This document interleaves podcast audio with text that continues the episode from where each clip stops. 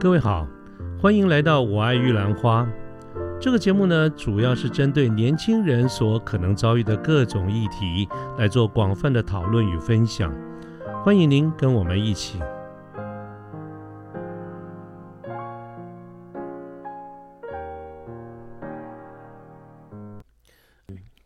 好，所以这个是我刚讲的分享，是以我们汽车零件厂商的一个供应链的循环。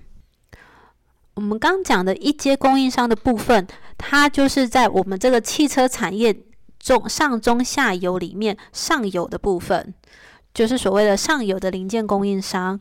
那坦白讲，我们汽车产业上中下游跟其他的产业并没有什么不一样。上游就是零件供应商，那中游的话就是车厂的组装厂，下游的话就是一些看到的销售通路的品牌销售商。那我来跟大家分享一下一些，呃，我们这个产业上游零件供应商比较大的牌子。以这个产业来讲，其实我汽车产业发展到目前也已经一百多年了。比较成熟的供应链的话，在欧洲、日本跟美国。以欧洲体系的供应商来讲，他们比较着重的是在传动系统跟安全系统，像是 Bosch、Boss，然后 Continental 就是。呃，我们常看到马牌轮胎这个牌子，Continental 或者是 ZF，跟法雷欧，这是属于欧系的供应商。那日系的部分的话，日系比较着重是在车身系统，像是 Denso，呃，住友电工或者是丰田纺织，就是 Toyota 体系这部分的供应商。然后最后一个就诶，不，其中一个再来是美美系的部分。美国这边的话，比较是以传动系统跟底盘，像是 Lear、Adient 跟 Magna，对，所以这是业界里面比较大、著名、全球著名的零件配件的供应商。那上游讲完了，我来跟大家说说中游的部分。中游产业的话，就是以汽车组装为中心，就是我们汽车像是 Toyota 它的组装厂，这就是会我们所谓的中游。那他们要做的事情呢，其实就包含像车体的焊接，最后整车的一些涂装，还有部分零件的预组装，到最后整车所有零件的组装这样的一个过程。以台湾为例，台湾一共有六个中心的组装工厂，像是国瑞汽车负责像是 Toyota 啦、Hino，那裕隆汽车就是所谓的裕日，它帮忙的是尼桑的汽车的组装。那台湾的福特六合是做 Ford 福特的组装，那中华汽车它它就是他们的品自己的品牌 CMC，还有本田汽车汉达的组装，那最后一个是三洋工业，它帮忙的是现代汽车的组装。对，所以这是汽车产业中游的部分。那在下游产业的话，就是所谓的通路，大家跟消费者最直接有关系的部分，就是品牌商的销售据点跟出口业务。因为刚刚我们有提过哦，台湾的供应，台湾的整车是有外销的，所以它不单只有呃国内销售的部分。你是说整车外销？嗯，整车外销，整车外销的，整车外销的。哦。那在呃讲到下游品牌的话，其实我要为台湾的从业人员喊个冤，对，因为像现在呃，在今年四月来说，台湾大家比如说，因为大家都会觉得说，哎，国产车跟进口车价钱就差那么十万块，或是二十万，所以多数的像现在的年轻人来讲，或消费族群都比较喜欢进口车。嗯，确实如此，真真的看到的现象是这个样子，没错。所以这样的偏好的确出现在我们的一些统计数据数据上。所以，在今年的四月的话，进口车它的市占率已经突破五十一 percent。换句话说，就是现在在买新车的人，他多半会会选择进口车的比例已经越来越明显了。那这样进口车如果大于国产车来讲，它对我们从业人员的影响就是。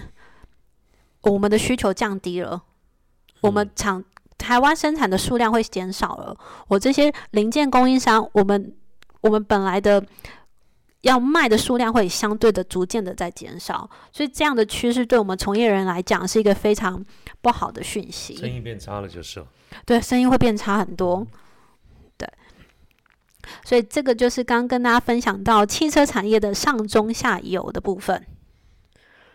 嗯，另外一个想跟大家再另外分享，我觉得这是汽车产业独有的一个品质的系统。嗯，所以像任何对汽车产业有兴趣的观众，或者是心想进入的供应商来讲，都要非常非常注意这一段。我们的品质系统叫做 IATF 一六九四九。那这样的品质系统呢，它是为了确保，就是全球它适用在全球的部分，全球汽车产业，它可以让我们客户透过这样的品质系统，可以提供更安全、更有一致性、更更受规范的品质。那这个体系上，它从几个面向来规范，比如说从开发过程的管理、品质的验证、跟可靠性的验证，还有风险的管理。用这几个面向规限规范了我们汽车在制造时候的一些产品设计、开发流程、生产程序、安装安装顺序跟最后的服务的部分。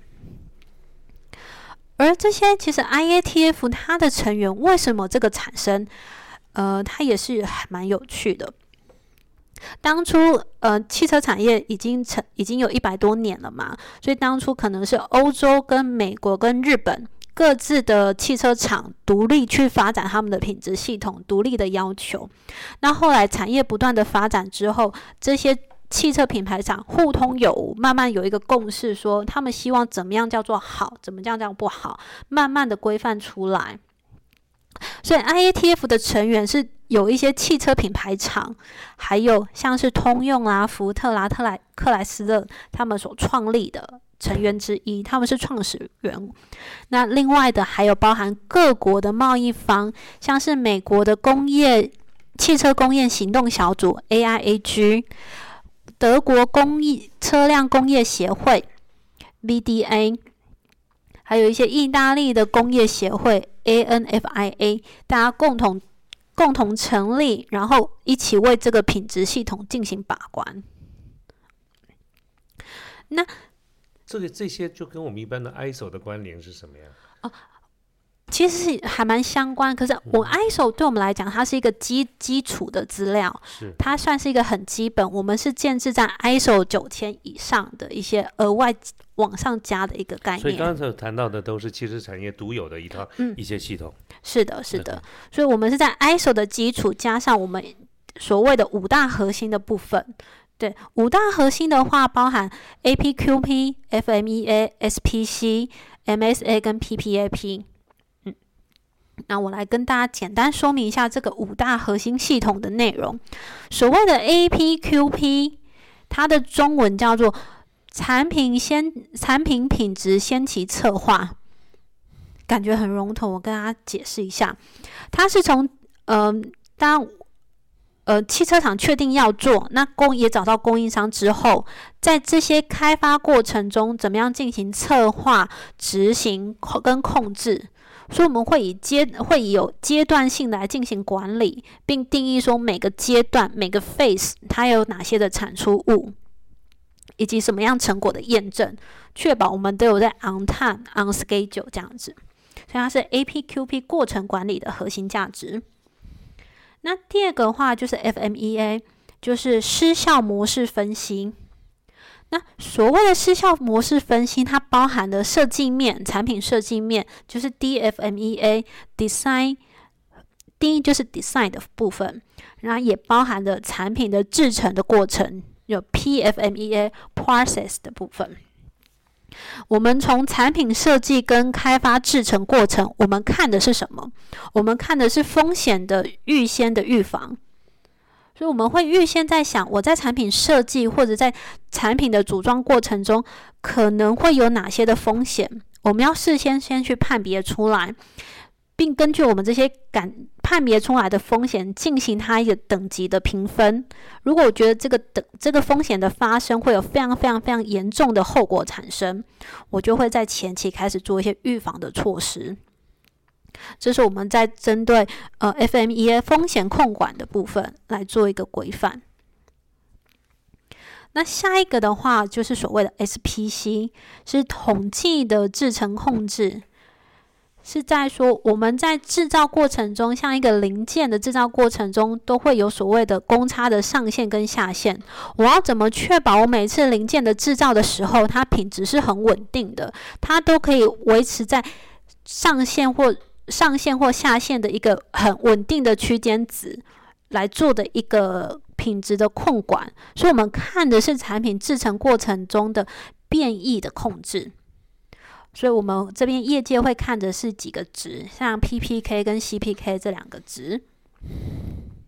那再一个第四个的核心核心工具的话是 MSA，它是量测系统分析。当我们确认我的零件品质都很好了之后，我要怎么确保这些零件它都，嗯，它的。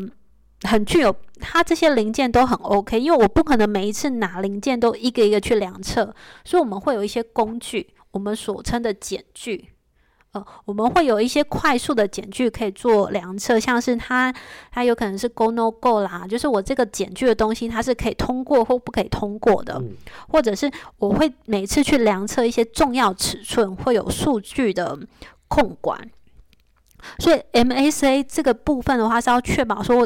零件它在它在量测的时候，它的它的稳定性，嗯，那最后一个呢，我们透过了过程的管理，一些风险的控制，然后单一产品的品质控管，跟我在量测的时候不良品的辨识，经过这样的过程，我们就会到最后一个阶段，就是 PPAP。这个 P P A P 不是那首那首歌那个 P P A P 那首歌，嗯，我们的 P P A P 讲的是那个生产件的核准核准程序，意思是说我透过上面的一些开发程序，到最后要到量产的时候，我要做最后一关的变异的把关，要确保我们可以持续生产，满足客户要求规范的产品。那通常这个东西它是有一。大份的文件包，像是我的图面啦、我的控制计划，还有检测检测数据等等。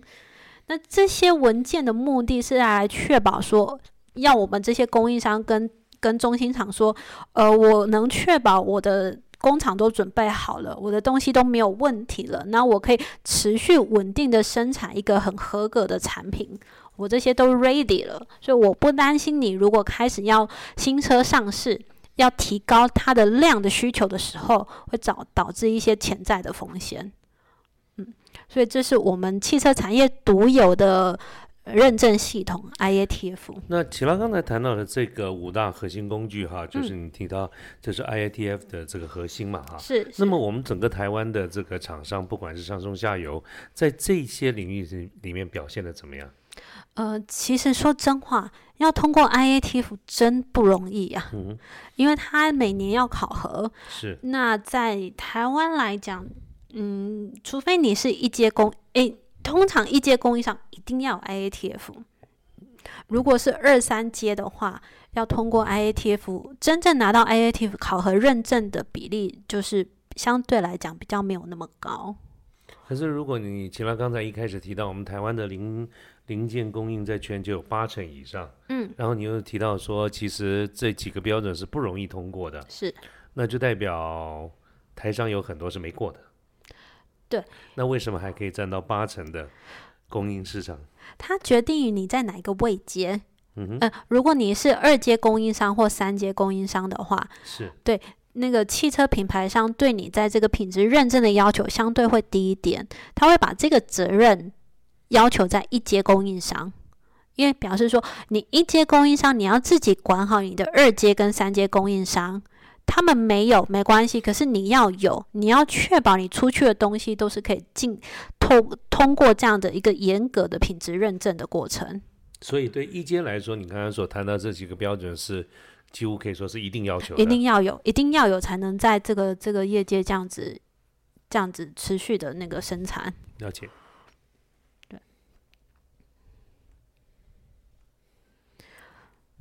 所以其实像讲了那么多，我们讲了我们汽车领域的上中下游它的那个生产模式，到到现在，其实我想跟大家讲一个，我身为汽车产业从业人员，其实这一两年来讲，对我们来讲是非常动荡的。我不知道大家有没有感觉，就是嗯，对我们来讲，这两年就像金融危机一样，我们是属于非常低潮，所以像。呃，前一阵子应该去年哈，今年不准，因为今年有疫情的关系，所以导致供应链会有没有办法配合。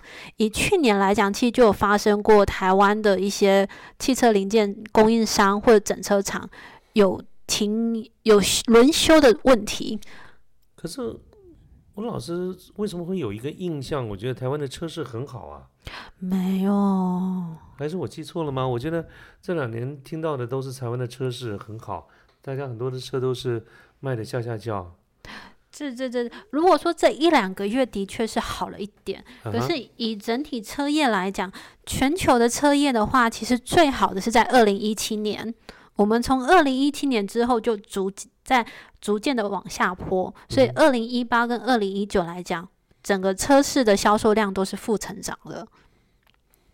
而且以二零一九来讲的话，我们整体的销售量是二零一七年衰退了六 percent。你知道六 percent 是多少？六 percent 代表的话，就是至少少了大概是六百多万辆台车，蛮惊人的。嗯，对。那其实这个原因的话，主要是因为说我们汽车产业它的主要消费市场前三大消费市场是中国大陆。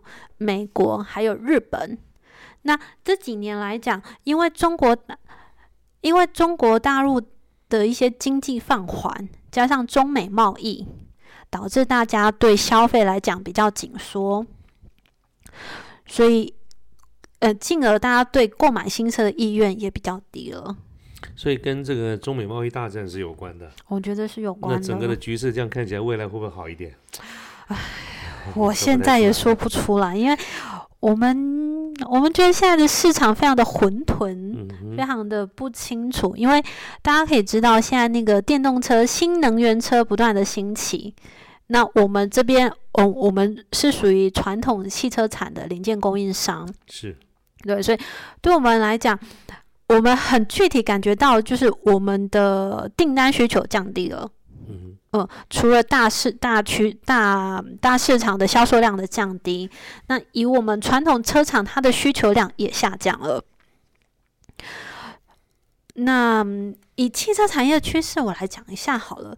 其实，呃，这几年不断有出现一个一个英文字母叫 case，在讲汽车产业的趋势，它是由几个英文字母来组成的。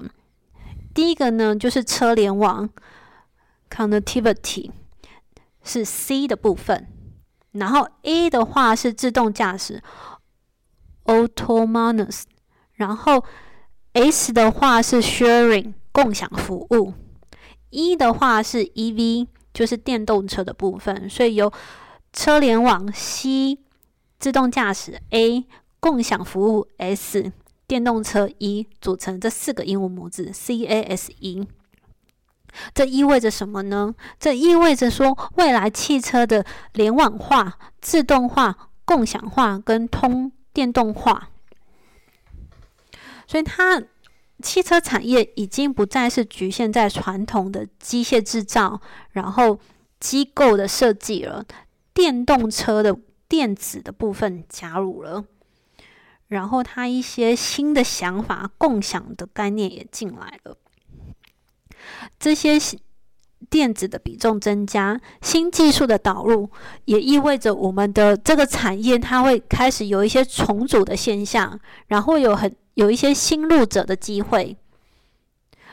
这个是一些未来的趋势，还是它已经发生了？它现在正在发生中，那只是它发生的快慢跟它的该怎么走向，坦白讲，我们也觉得还在摸索跟混沌中。那像这些刚才其他谈到我们在台湾很强的这个整个的一个零件的供应链里面，目前有没有已经发产生影响？就是有没有发生这个影响？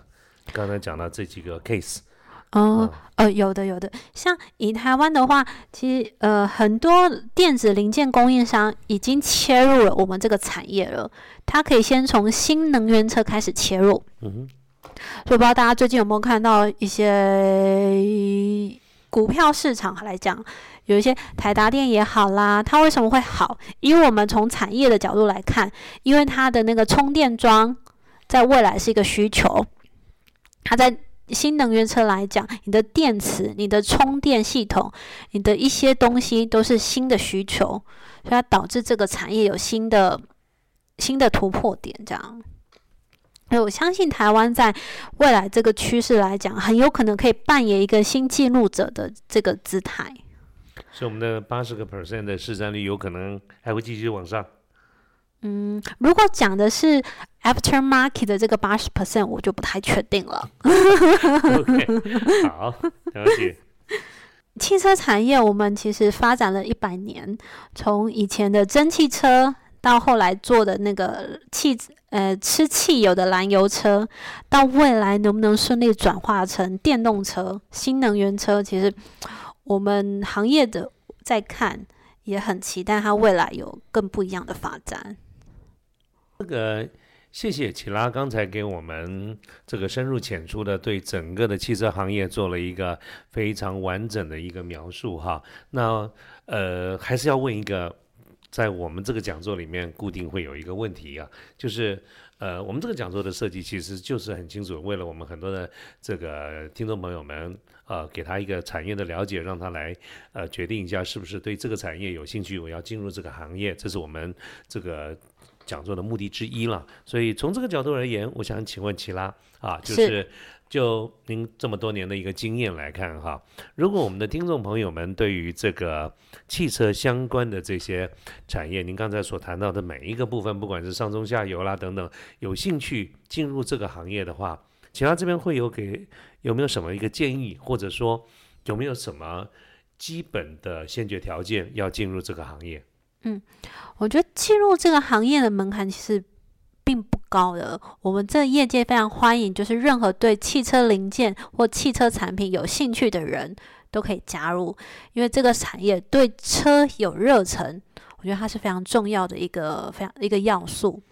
那如果你在对这个供应链上中下游来说，你有特定喜欢的一个位置来讲。我必须说，在下游产业，尤其是汽车品牌厂商，他对从业人员的要求相对就比较高。是指的哪方面？比如他会要希望你学历好一点的啦，或者语言能力比较好啦，或者是你，我觉得相对来讲，他们要一些比较聪明的人，因为他算是这个产业中比较具竞争力的一环嘛，他们有资格先挑好的人员人才走。你是说下游要比较聪明的人这句话？呃，那中上游，中上游呢？我觉得中上游的话，其实他们也希望能聪明，可是相对中上游来讲，大家比较重视的是你苦干实干，愿意学，你只要肯学，是是是，了解，那你就可以走得长久。